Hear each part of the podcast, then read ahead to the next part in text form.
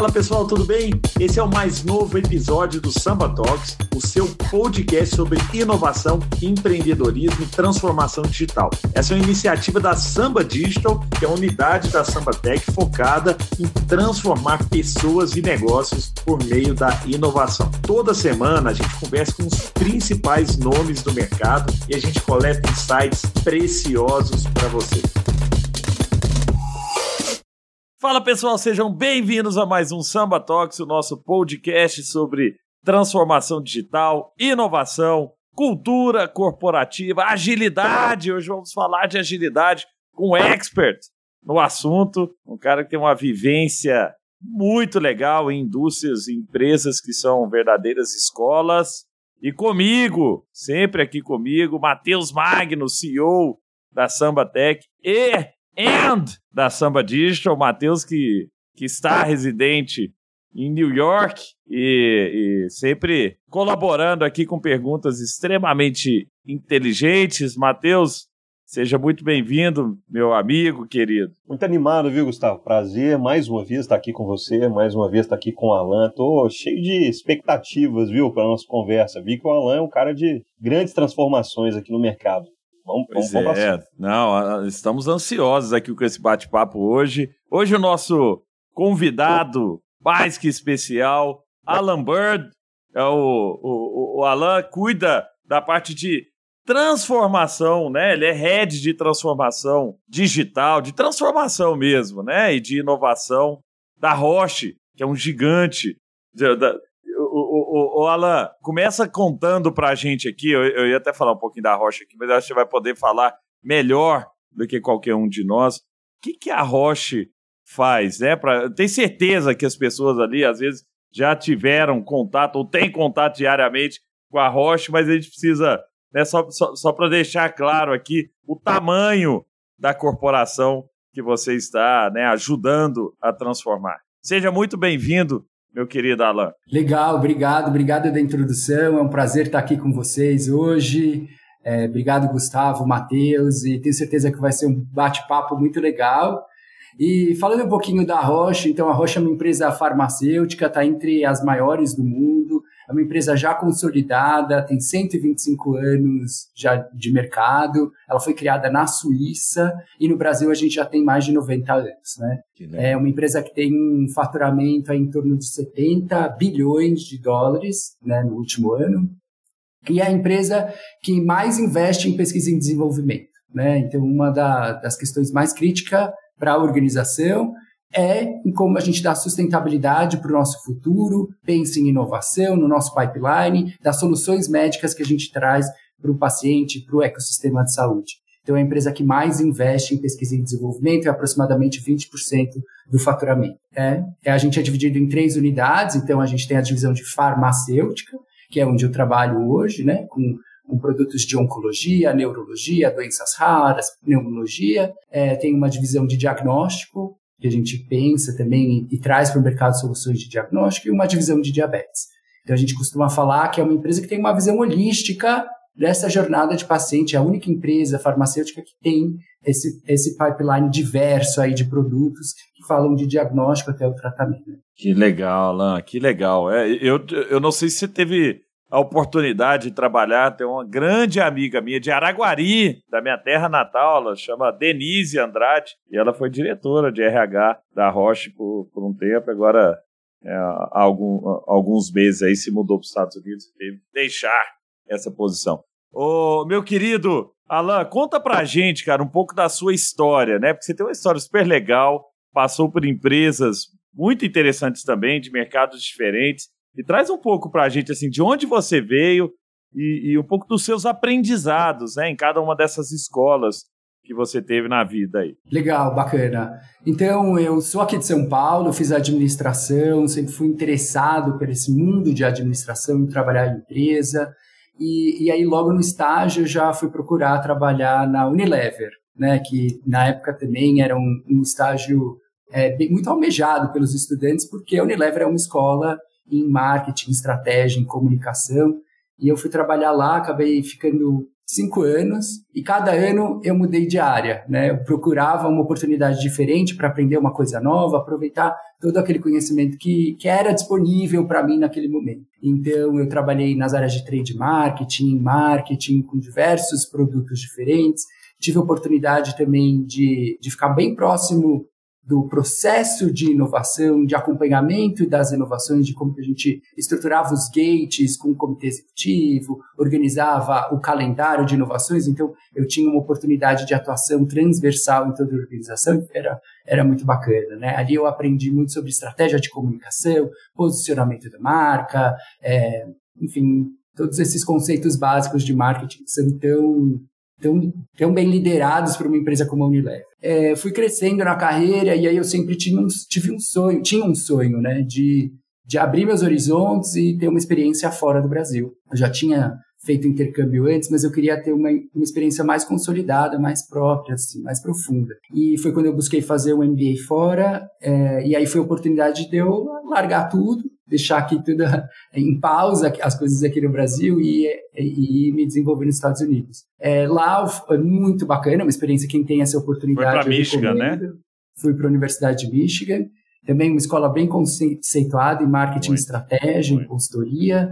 É, eu não fui com uma intenção de fazer um shift de carreira, porque muita gente aproveita esse momento para também é, replanejar a rota, né? mudar um pouco do que faz, do que quer fazer, não era essa a minha intenção naquele momento, mas realmente é uma oportunidade onde eu desenvolvi três aspectos da minha vida importante. Então, tem uma parte acadêmica, de como você se desenvolve na academia, inclusive nos Estados Unidos, com uma dinâmica e uma agilidade de estudo muito diferente. Tem a parte social, eles têm uma vida social muito intensa, de universidade, de jogos, de né, realmente é uma, uma parte bem bacana. E também tem um encaminhamento de carreira, né? Onde você começa a olhar para a sua carreira de uma forma diferente, profissionalizada mesmo, encara isso como uma profissão, você cuidar da sua carreira. E eles dão todo um suporte, um apoio. Então, foi super interessante. Foi esse momento que eu comecei a questionar o que eu ia fazer quando eu voltasse. É, e aí apareceu a oportunidade de eu ir fazer um estágio na indústria farmacêutica. Não foi uma coisa necessariamente planejada, mas quando eu comecei a trabalhar, fui trabalhar na Janssen, por um período de três meses. Foi uma experiência fantástica, porque daí eu vi que eu podia conectar o que eu gostava de fazer com algo que gerava um propósito maior, que é mudar a vida das pessoas, né? Você está lançando produtos que mudam a vida das pessoas, de pacientes, dos familiares, então tem um contexto de propósito emocional muito forte. E eu fui picado por esse mosquito aí do propósito de farma nesse momento. E aí, quando eu finalizei meu curso, eu comecei a investigar oportunidades para trabalhar na farmacêutica. É, naquela época, o Lilly tinha um programa para egressos do MBA e foi o programa que eu mais me interessei, porque eu tinha tido algumas oportunidades de voltar como gerente de produto, mas eu entendia que se eu fosse fazer uma mudança para a indústria farmacêutica, eu queria ter um entendimento mais global, mais amplo do que é a indústria farmacêutica, o que é trabalhar na indústria farmacêutica. E o programa do LIB oferecia isso, porque era um, um, programa que você começava como um representante de vendas, depois fazia uma etapa como gerente de território, sendo responsável por uma equipe de vendas, Nossa. e depois sim como gerente de produto. Então, eu entendi Te dá uma, uma, visão bem ampla isso, né, Ana? Interessante, Exato, hein? Foi para campo mesmo, né? Sentar com Fui o médico ali, Exato, ser propagandista, exatamente. Então, eu tinha é, o meu cadastro médico, o, que eu tinha que fazer, os meus objetivos de venda, as mensagens promocionais, enfim, tinha a responsabilidade de um representante de vendas mesmo, e, e fui aprender o trabalho na rua mesmo, né, na ponta. Então, foi muito legal. E depois também ter a experiência de liderar uma equipe de vendas, e uma equipe de vendas que é muito madura, sênior, profissionais com mais de 30 anos de experiência, tinha pouquíssimo tempo de indústria farmacêutica, pouco tempo de indústria. Então, já ter essa responsabilidade de liderança. Eu fiquei em Minas Gerais. É, é mesmo? 21 meses, Minas Gerais. Eram 14 pessoas no meu time, então uma complexidade bem grande e, cobria todo o território de Minas Gerais. É, então foi um momento muito gostoso, muito bacana, de muito aprendizado, muitos desafios também. E depois eu entrei é, para o marketing, no Lili mesmo, continuei no marketing lá, e depois de um tempo apareceu a oportunidade de trabalhar na Roche.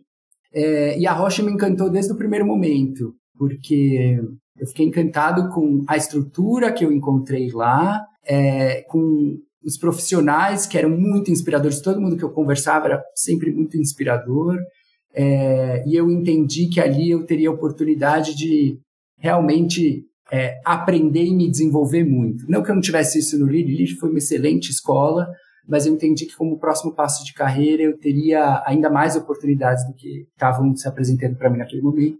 É, e eu me lembro da minha entrevista para entrar na Roche, o meu gestor na época ele falou assim, Alain, aqui é para trabalhar com um desafio de artrite reumatoide, onde a gente tem sete produtos aprovados no público e no privado. Então, se o paciente é diagnosticado com artrite reumatoide, ele vai ter o tratamento. Se minha mãe for diagnosticada com artrite reumatoide, qualquer uma dessas medicações, se ela receber, também. Para mim não tem problema.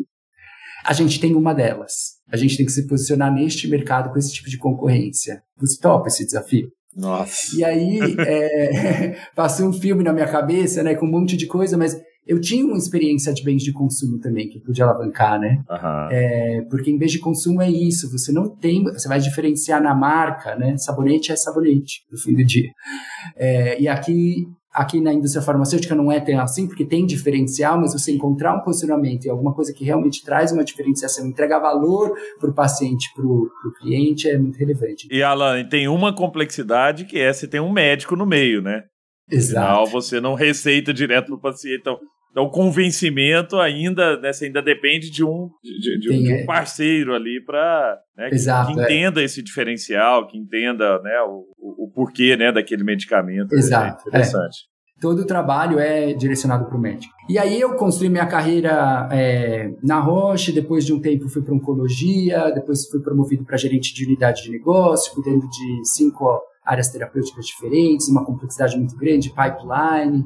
E ali foi o momento que eu comecei a ver um movimento de transformação, de transformação ágil, e eu comecei a acessar isso antes do que eu viria acontecer na Roche, né? Mais ou menos em 2017 eu já via o ING falando disso, e começando a mudar suas estruturas, eu falei, nossa, que interessante, aqui a gente está falando uma empresa fora da indústria de tecnologia realmente mudando estrutura e fazendo um approach completamente diferente, colocando o cliente no centro. Então eu comecei a ver esses movimentos e, e me interessar. E eu trazia isso para a organização, mas era como se eu falasse no eco, né? Ninguém muito dava bola para o que eu estava falando. E aí, depois de um tempo, esse movimento de agilidade, de transformação ágil, veio muito forte na organização. Um pouco depois, em 2018, a gente já começou a ver mudanças sólidas que vinham lideradas da matriz da Out.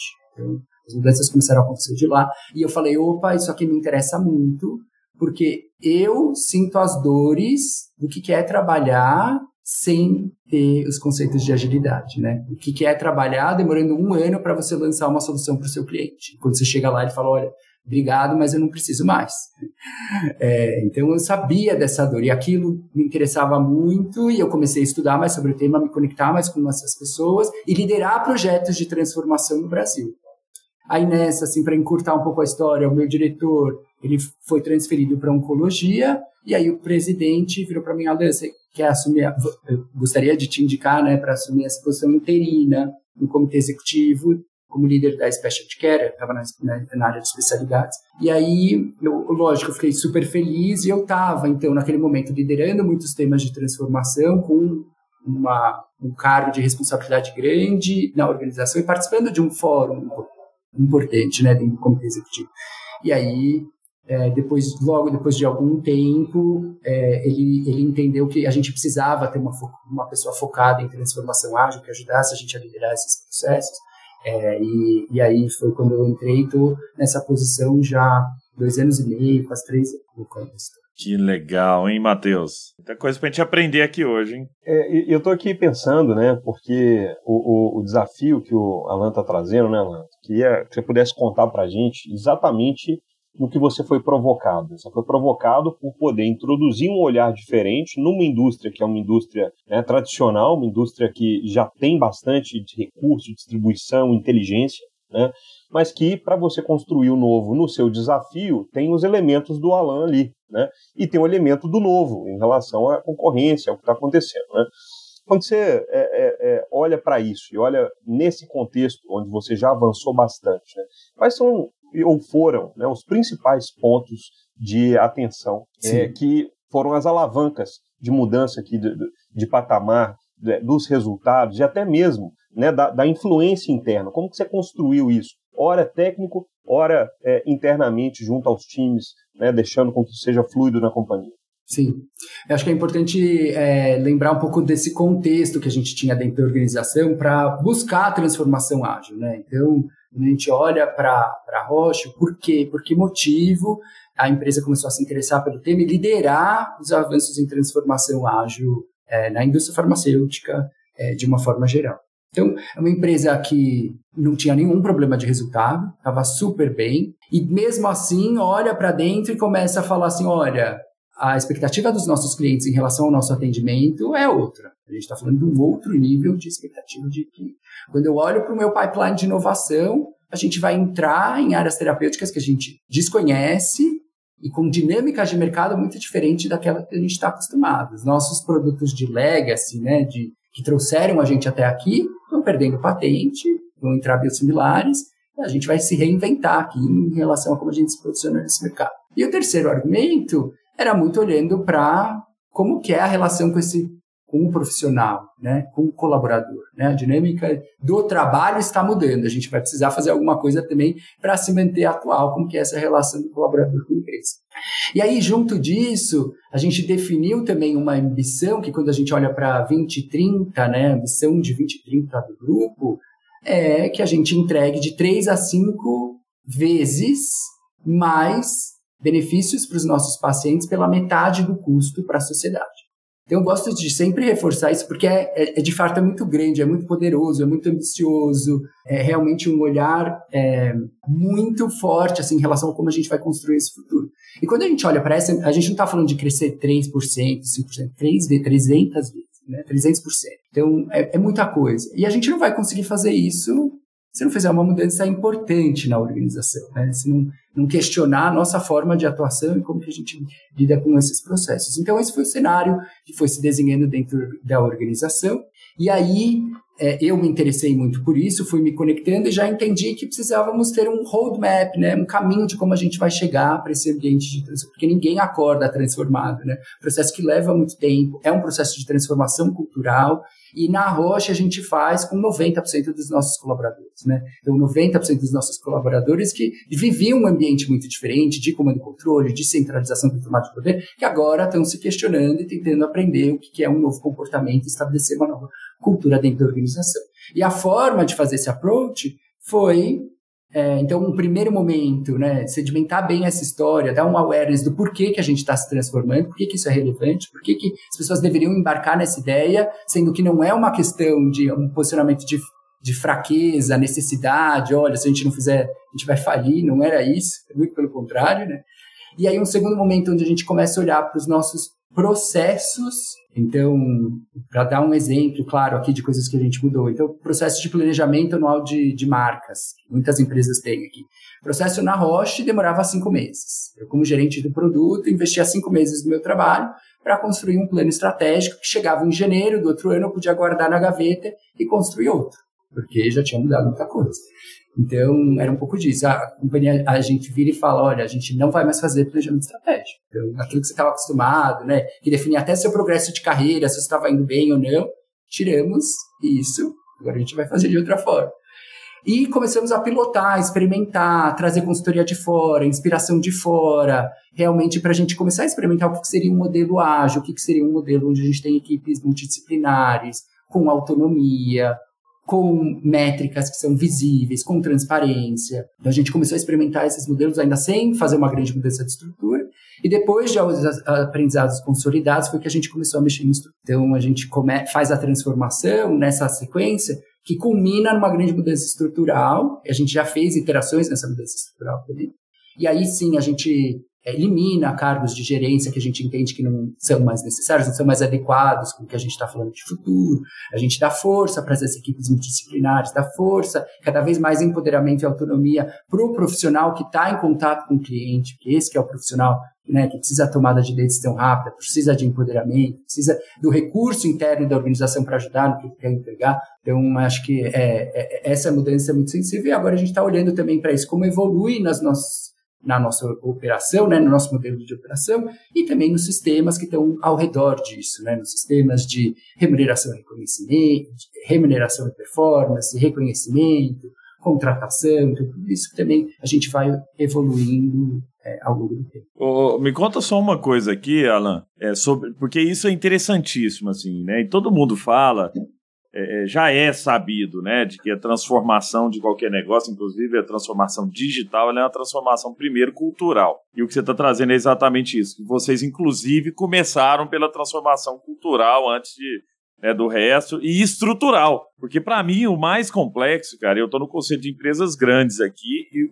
o mais complexo para mim é a estrutura, né, a estrutura é, é, de silo, né? A minha área pede para outra área, não é prioridade da outra área, volta a falar, mas depois pô, eu preciso de dados, você tem que pedir para a área de dados, né? Aí a área de dados, não, mas estou em outro projeto, cara. Seu chefe tem que pedir para meu chefe e meu chefe fala se, se aquilo é prioridade ou não, e, e esse processo né, demora uma eternidade, como você está como você tá dizendo. Processo de planejamento, processo de, de budget, né?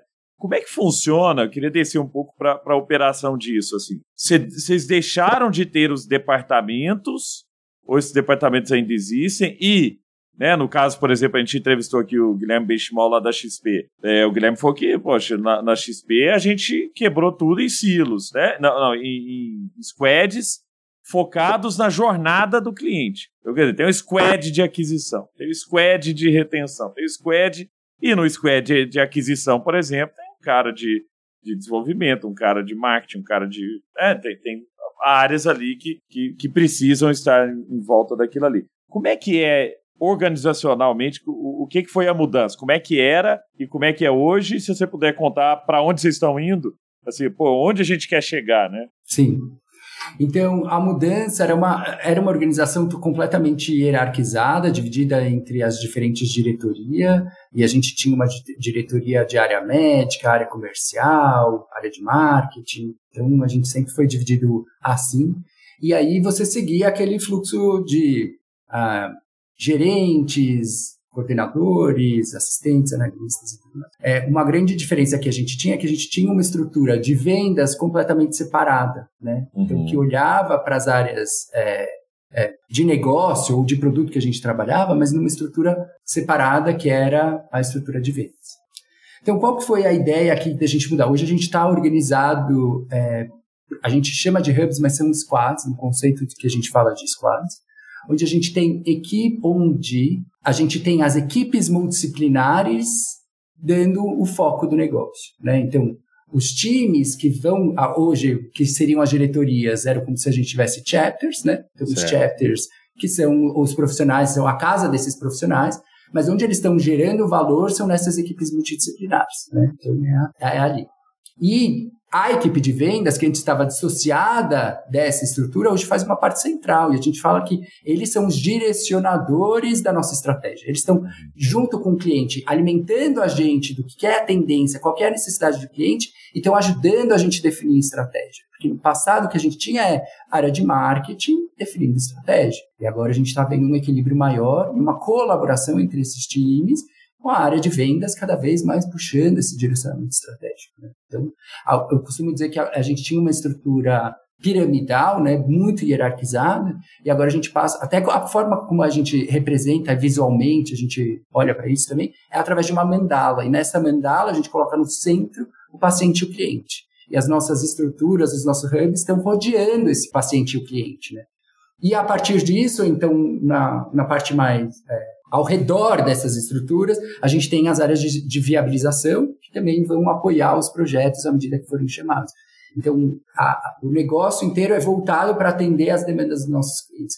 Que legal. Sensacional. Ô, Matheus, antes de você entrar aí, só, só um, um, ponto em cima disso, que para mim é brilhante, assim. Porque essa ideia também do, do, do, cliente no centro, e é muito comum hoje, toda empresa fala né, que tem um cliente no centro. Mas se você não vira a operação para isso, ele, continua não acontecendo, né? Então, no final, se, se né, a área de marketing está definindo o que é, é importante para o cliente e a, e a, área de marketing não está lá frente a frente com o cliente, que é o que você está trazendo. O comercial está lá todo dia sentado com o cliente, ouvindo, vendo o que, que é e tal, e ele não está participando do, do, do da, é. da, estratégia para o cliente, então como o cliente está no centro, é. né? Então, se não tem uma mudança organizacional que realmente é, é, abraça o cliente, coloca ele no meio, você continua tendo uh, né, só o, o escrito na parede de que para a gente o cliente é importante, né? O cliente está é no centro da estratégia, mas na operação não está, né, de verdade, né? Então, é. eu, eu, acho super legal isso. E as mudanças são reais, viu? Porque até é, a gente está voltando, a, a gente já está no ambiente híbrido, mas estamos voltando agora para o escritório e é muito legal de ver como que a gente tem um nível de colaboração e cocriação com os clientes que é muito diferente do que a gente tinha antes. Uhum. A gente tem clientes vindo para o escritório com a gente para sessões de design thinking, de mão na massa, onde a gente vê esse, é, esses profissionais, né, que a gente chama de primary point of contact, né, que é esse profissional que é a evolução do que foi um dia o representante de venda, é esse profissional que, que lida com os altos executivos de uma conta, de um hospital, de uma clínica, e ele liderando e puxando essa reunião estratégica de, de cocriação, da gente pensar junto quais são os problemas que a gente vai tentar resolver. Então, a gente deixa de ter uma relação que foi durante muito tempo transacional de compra e venda. Então, estou aqui para vender meu medicamento, é, e aí o, o, a conta, o cliente, ah, eu estou aqui porque eu quero que vocês patrocinem essa atividade, a gente deixa isso de lado e fala, olha, a gente está num negócio de saúde, a gente está aqui mudando vidas, entregando qualidade de vida, como a gente se apoia, se ajuda para entender quais são os gargalos que existem e como que a gente pode se ajudar para cooperar. Então. E a outra coisa que eu queria comentar também é em relação à mudança do papel dos líderes da organização de forma geral e do comitê executivo. A gente tem uma mudança que é, ela é simbólica, mas representa muita coisa. A gente deixa de chamar como comitê executivo e passa a se chamar como é, o time de viabilizadores, né? A gente chama de enablers, o enablers uhum. team, porque aqui a gente não está, né, como execução, tomador de decisão, definindo regras para serem implementadas, mas mais como a gente viabiliza o que está na mesa e como a gente ajuda as pessoas a acelerarem é, e aumentarem o impacto. Fantástico. Com a Samba Digital, você pode desenvolver novas capacidades digitais, projetos e produtos customizados e que vão agregar muito valor à experiência do seu cliente. Acesse o nosso site para saber mais sobre as nossas soluções. Ô, Alan, quando você é, fala isso, né, me vem aqui à mente muito sobre a parte de ambidestria, né? Uhum. É, e você está tá vivendo isso, você está construindo e, e, suportando uma operação que cada vez mais, né, todas as operações precisam ser ambidestras, né? Queria que você pudesse trazer um pouco mais, né, explicando também aqui para as pessoas que estão nos ouvindo, o conceito da ambidestria. É, as empresas ambidestras, elas são aquelas que conseguem olhar para a eficiência operacional e, ao mesmo tempo, para a inovação de maneira fluida. Né? Então, você pensa ali que é, não tem uma força só regendo a empresa. Existe, ao mesmo tempo, a força da eficiência operacional, de olhar a operação, ao mesmo tempo, existe ali a força da inovação acontecendo. E quanto mais essas empresas elas conseguem é, trabalhar de maneira é, natural com isso, ela consegue ser uma empresa mais atualizada nesse contexto. Então, ela consegue reagir melhor às concorrências que vêm por todos os lados, ela consegue reagir, inclusive criar melhores soluções mais rápido né, dentro do contexto, e isso faz com que a diferenciação aconteça. E aí, uhum. naturalmente, a relevância daquela empresa continua ali acontecendo. Eu queria entender um pouco disso na Roche, como é que isso está para você, né, que também tem trabalhado esse contexto de ajudar a empresa a ser ambidestra. E o que, que você tem vivido aí dentro disso e para onde você, você exatamente, né, na sua liderança, está levando essa organização nesse contexto. Exato. É, então, nesse contexto aqui, a gente tem um foco em eficiência importante, né? Porque em todas as mudanças que a gente faz é para gerar eficiência, a gente adota muitos processos e sistemas novos para a gente melhorar a eficiência da, dos times e da entrega de resultados, e um olhar muito importante para o impacto que a gente está gerando. Então, e a gente costuma falar, porque também tem uma questão quando a gente fala de agilidade, de transformação ágil, que às vezes vira um discurso que vai entrar na febre de agilidade e que a gente está começando a implementar agilidade pela agilidade, só para ser da onda de agilidade. É, e não é isso que a gente quer. A gente faz a gente faz agilidade como um veículo, como um meio de geração de impacto e geração de valor no, no, no final do dia para quem que a gente quer, quer é, é, enfim, trazer soluções de fato que sejam relevantes. Então, acho que esse é um, um, uma questão que é super importante a gente já ter bem é, sedimentada dentro da organização, porque em algum momento isso se perde, sabe? A gente se pega muito nos processos e fica só olhando para os processos e criando ainda mais complexidade.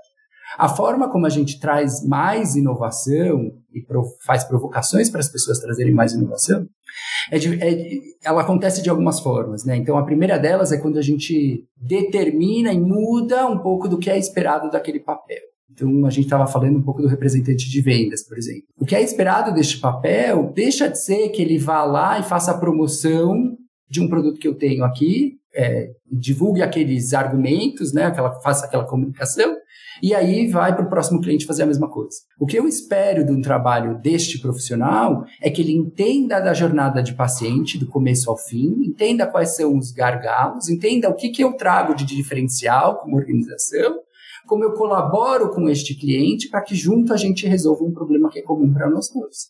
E aí pensando de uma forma que seja mais inovadora, coisas que eu não fazia antes, né? Então eu começo a embedar nesse profissional essa essa necessidade dele buscar mais repertório em inovação e conexões diferentes que vão ajudar ele a estabelecer essa estratégia. Então, nas iniciativas de inovação, por exemplo, a gente já tem algum grupo estruturado desde 2014 dentro da companhia.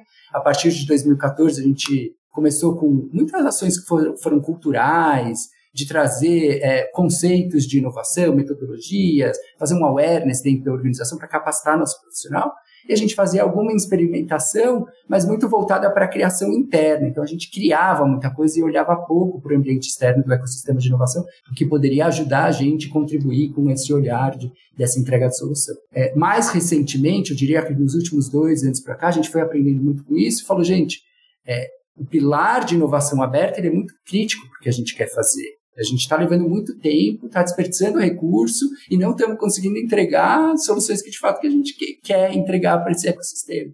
Então, a gente começou a se aproximar muito do ecossistema de inovação, trazendo startups e conectando startups com os nossos profissionais para que eles também pudessem ter acesso é, ao que está sendo pensado fora da organização. E a gente já começa a buscar essas parcerias né, de soluções que já existem no mercado, podem ser adaptadas para o que a gente está falando. E aqui eu estou falando assim, é rastreio de diagnóstico, é melhorar a navegação de um paciente dentro de uma conta, é dar segmento para esse paciente, é fazer análises preditivas. Então a gente tem a gente tem alguns exemplos que vão em todos esses desses momentos de jornada de paciente, a gente olha para o que já existe fora e que a gente poderia se conectar. Esse é um esse é um segundo ponto.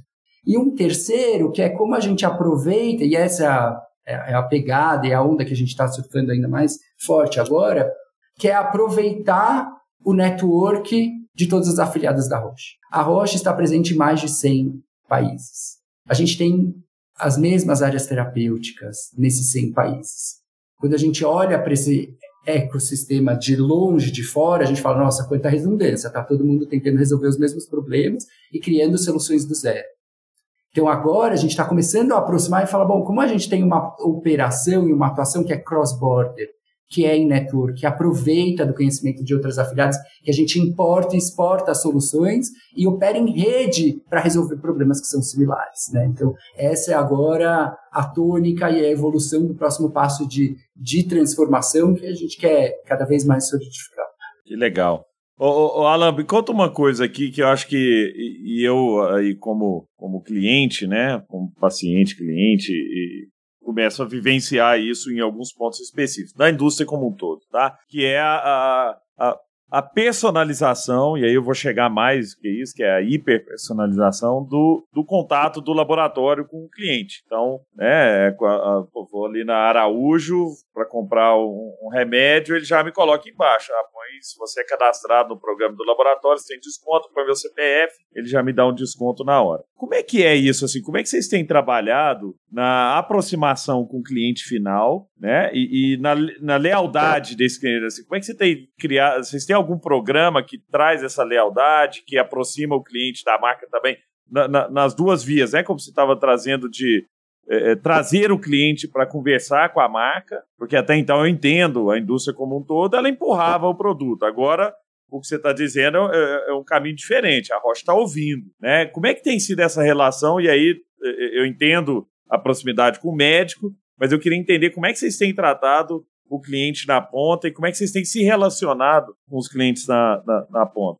E, e aí, para fechar que é a hiperpersonalização, é: será que um dia eu terei um preço específico para mim, o Matheus com o mesmo, né, é, é, é, se, se, ele for comprar o mesmo remédio, ele vai ter o preço dele, dependendo da relação que eu tenho com o laboratório, ou eu vou ter um remédio que é específico para mim, baseado na, minha genética, que é diferente do, do, do, do Matheus. A gente vai chegar nesse ponto de hiperpersonalização, ou, ou você acha que, que, que não é que não é esse o caminho que a indústria está seguindo. Sim, eu vejo que sim, esse é o caminho que a gente está seguindo na hiperpersonalização dos tratamentos, não na questão de precificação tão diferente, acho que isso aí tem uma discussão mais, um pouco mais complexa do que isso, mas sim, o caminho da medicina personalizada está aí é, um, é a evolução dos tratamentos. Depois a gente pode, não sou a pessoa mais especializada para falar do tema, mas eu conheço um pouquinho claro. do que a gente tem feito em medicina personalizada. Em relação ao que você traz, nesse né, contato com o paciente, a gente, na Rocha, a gente trabalha com, com medicamentos de alto custo. O que, que significa alto custo? A gente não vende medicamento na farmácia. O nosso medicamento é para clínicas, para hospitais, para operadores de saúde. Então, os pagadores do nosso medicamento não saem do bolso do cliente. Né? Isso é, é muito raro, porque a gente está falando de medicações de alto custo. Então, normalmente é o governo ou o mercado privado que vai fazer esse reembolso. Então, neste momento do desembolso, para pagar o tratamento, a gente não tem interação com o paciente. O nosso contato com o paciente ele é através das associações de pacientes. Então, as associações de pacientes reúnem os pacientes que têm aquela doença e eles vão dar um apoio para esses, para esses pacientes, né? Então, é como se funcionasse como um grupo de apoio, muitas vezes de advocacy, para fazer influência em relação a, a políticas, políticas de acesso, enfim. Eles realmente apoiam muito os pacientes. E o nosso contato é através dessas associações com um time que tem, é, é, que alçada e que está preparado para fazer esse tipo de interação. A gente normalmente tem muito cuidado com essas interações com os pacientes, não é qualquer, qualquer time que pode fazer, mas sim a gente está ouvindo muito né, o paciente através desse canal. Né, um canal indireto, mas que traz bastante insight para a gente também de como que é a experiência do paciente, como que é a experiência do paciente ao longo dessa jornada, quais são os tipos de dificuldades que ele, que ele enfrenta e aonde a gente poderia atuar. Ô, ô, Alan, me conta uma coisa aqui que, que tem a ver um pouco com como que vocês olham para os dados, né? E aí como um todo, aí eu estou falando muito mais da parte lá de, de pesquisa e desenvolvimento também, tá? De novas, novas soluções aí para atender esses pacientes. Como é que vocês olham isso e como é que a agilidade é, entra nesse universo também. A gente estava falando aqui antes da gravação é, como é, né? Você tem períodos muito longos de desenvolvimento de um, de um novo produto farmacêutico, com várias aprovações, você tem né, muitas regras e tal. A tecnologia tem acelerado isso também, assim, o uso de massa de dados, poder computacional, tem feito, né, um, sei lá, um negócio que demoraria 20 anos, agora, né, demorar 10, 5 anos, é, e, e, isso tem acontecido e né, os, os dados é, têm ajudado nessa, no, no, desenvolvimento, inclusive, de novos medicamentos. A gente descobriu que tem um gene aqui e tal, baseado numa massa de dados, a gente botou é, inteligência artificial aqui e começamos a entender algumas coisas que têm né, é, que tem conexão, e aí, a partir daí, criamos uma solução para isso. Como é que é esse essa parte de, de, desenvolvimento de novos produtos. Sim. Então, toda essa parte de pesquisa e desenvolvimento é feita fora do Brasil, para os times que a gente tem na Farm, na Genentech, né? Nos Estados Unidos, o grupo Roche chama Genentech, e eles ah. têm uma equipe muito forte de pesquisa e desenvolvimento. E sim, essa é a direção que a gente está seguindo. E a gente já tem até no nosso pipeline o lançamento de um produto que a pesquisa, que acontece, né? A gente estava falando um pouco sobre isso, né? A pesquisa desenvolvimento de um produto até ele ser lançado no mercado pode demorar de 10 a 15 anos. É um processo muito lento e rigoroso, porque a gente está falando de um medicamento que vai entrar dentro de um ser humano. Né? Então a gente precisa ter muito cuidado. Um ser humano que tem uma doença que precisa é, é, realmente de ajuda para tratar ou para melhorar a qualidade de vida dessa doença. E aí é, tem a, gente tem avançado muito é, neste ambiente. A gente comprou mundialmente uma startup que tem uma base de dados muito grande de pacientes em volta do mundo inteiro. E um exemplo é desta medicação que a gente vai lançar, onde um dos é uma doença rara, então não tem um número grande de pacientes que que a gente consegue fazer pesquisa e incluir nesse, é, nas pesquisas clínicas, porque demoraria muito, né? Então, uhum. um dos temas do que por que é tão difícil e demorado para você fazer pesquisa clínica é porque você tem que identificar um perfil de paciente que esteja adequado para fazer aquela pesquisa. Não é tão simples você fazer isso em, em um paciente que queira e tudo mais. E aí o que, que eles fizeram foi que dois braços, se não me engano, são dois braços desse estudo foram feitos a partir de dados de vida real desse banco de dados. Então eles fizeram a comparação do estudo não com pacientes que receberam a medicação, mas com dados de pacientes de vida real deste banco de dados grande, que fizeram fazer esse estudo e aí acelerar demais é, para a implementação e lançamento. Então, isso, cada vez mais a gente vai vendo dados, tecnologias, sistemas de informação também ajudando a gente é, no lançamento de novos produtos. Fantástico.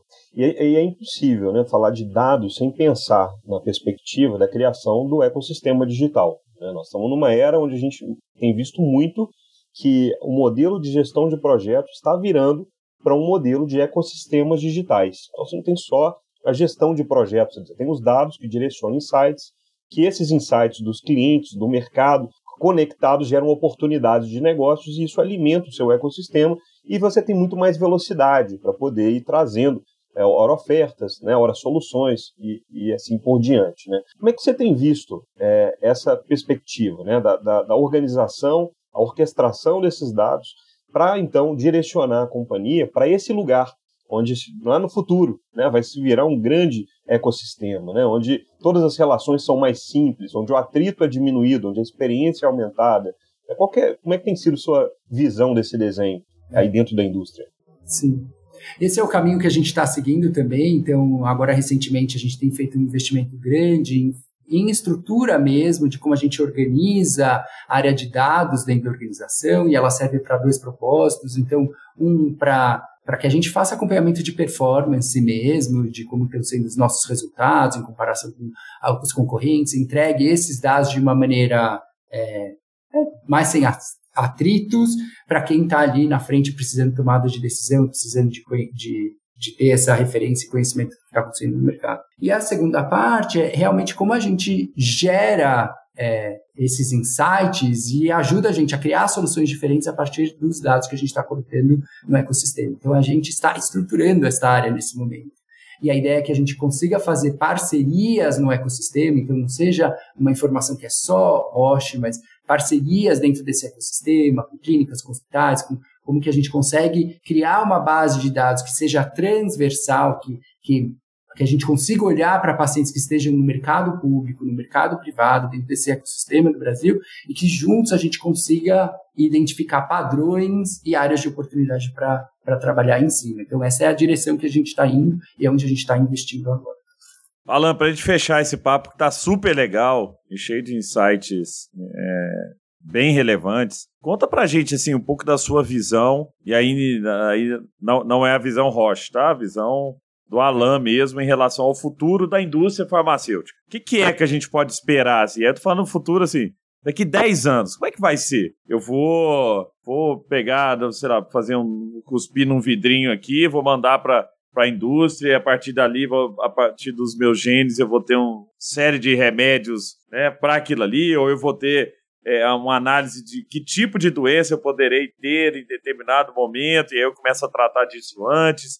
Como é que você enxerga é, essa que é uma indústria gigantesca e que é super né, inovadora? E, e o que você está trazendo hoje aqui para a gente que é legal é que além de ser uma indústria é, é, relevante, com um propósito muito legal, ela também está é, é, é, se reinventando, né? O jeito de fazer as coisas, como fazer. E aí eu queria um pouco da sua visão, assim, o que, que você acha? Que, aí compromisso nenhum, tá? Assim, com a, com, né, com, no, no, no, isso aqui, gente, não, não, não quer, o Alan tá falando nada em nome da companhia, não. Ele tá falando como ele acha que pode ser o futuro daqui a 10 anos. Sim. É, o futuro com certeza ele passa por essa medicina personalizada, né? Isso já é uma realidade. Hoje a gente já consegue fazer diagnósticos onde a gente identifica 324 genes humano versus 324 genes um tumor e consegue fazer paralelos assim, entender as mutações que que estão acontecendo e já conseguir ter clareza de qual seria o melhor medicamento para aquele paciente no tempo adequado. Então, com certeza, esse é o futuro, onde a gente vai conseguir fazer diagnósticos cada vez mais precisos e indicações do que, que deveria ser o tratamento mais indicado para cada perfil paciente. Para mim, este é o futuro. Outra coisa que a gente fala bastante é como a gente faz um cuidado de paciente mais simples, né? A gente tem uma navegação desse paciente de uma maneira é, mais tranquila dentro dessa jornada. Então, da jornada que eu tenho de prevenção, né? Eu começo o meu tratamento com prevenção, entendendo quais são o que, quais são os hábitos de vida que eu tenho que mudar para é, para realmente limitar as chances de eu desenvolver uma doença. Então, da prevenção até o segmento de um tratamento onde eu consiga ter uma navegação desse paciente de uma maneira mais fluida e, e, e, e simples, né? Então, reunindo esses, esses dados e essas informações que vão gerar insights e trazendo cada vez mais soluções. Eu vejo que passa para a gente ter jornadas que sejam cada vez mais fluidas, mais direcionadas para a necessidade específica de cada um dos pacientes. Que legal, que legal. Matheus, quanto aprendizado, hein? É, conseguimos aprender bastante aqui, viu? Aprender sobre orquestração de dados, sobre entender o momento da empresa, né, Alan? Para colocar o projeto certo, no momento certo, de maneira que mais pessoas engajadas façam a transformação. Aprendemos sobre coragem, né? Ela mostrou muito sobre sua coragem aqui de fazer, mas sobre também um framework de trabalho que bastante organizado e baseado em dados abre caminhos para que rapidamente possa ajudar a organização, seus líderes a repensar a jornada do cliente, a jornada de todos que estão ao redor, né, do, do que precisa ser construído. Então, uma baita aula aqui de liderança, de visão, né, de produto, negócios, mercado. Fantástico, viu? Aprendi muito, cheio de insights aqui. Obrigado. Obrigado pela participação, obrigado por, por esse bate-papo aqui com a gente. Legal, obrigado eu, obrigado pelo convite, obrigado pela interação, também foi uma oportunidade muito legal. Show, obrigado, Alan, muito legal mesmo. Aprendi, anotei várias coisas aqui. Eu acho que essa mudança, para mim, é mudança estrutural, ela é chave no processo de, de, transformação. Não adianta você buscar agilidade se você tiver a lógica de departamento, cada departamento num lugar. Às vezes a gente vai em empresas que o departamento de né, um determinado departamento fica num prédio, o outro fica em outro prédio, em outra cidade, às vezes. Pô, como é que você tem agilidade nisso aí? Né, não, isso aqui, pô, pessoa física, ah, não, pessoa física em Brasília. Pô, meio resto. Não, a área de tecnologia fica em São Paulo. E eu, a área de usabilidade é Campinas. Pô, não tem como, né? Você ter um negócio tão separado assim sendo que o foco é o cliente. E o cliente não se importa com isso, com seus departamentos. O cliente está sempre preocupado em. Uh, né, o, o, o, a empresa está conseguindo me servir, atender as minhas, os meus, né, as minhas necessidades.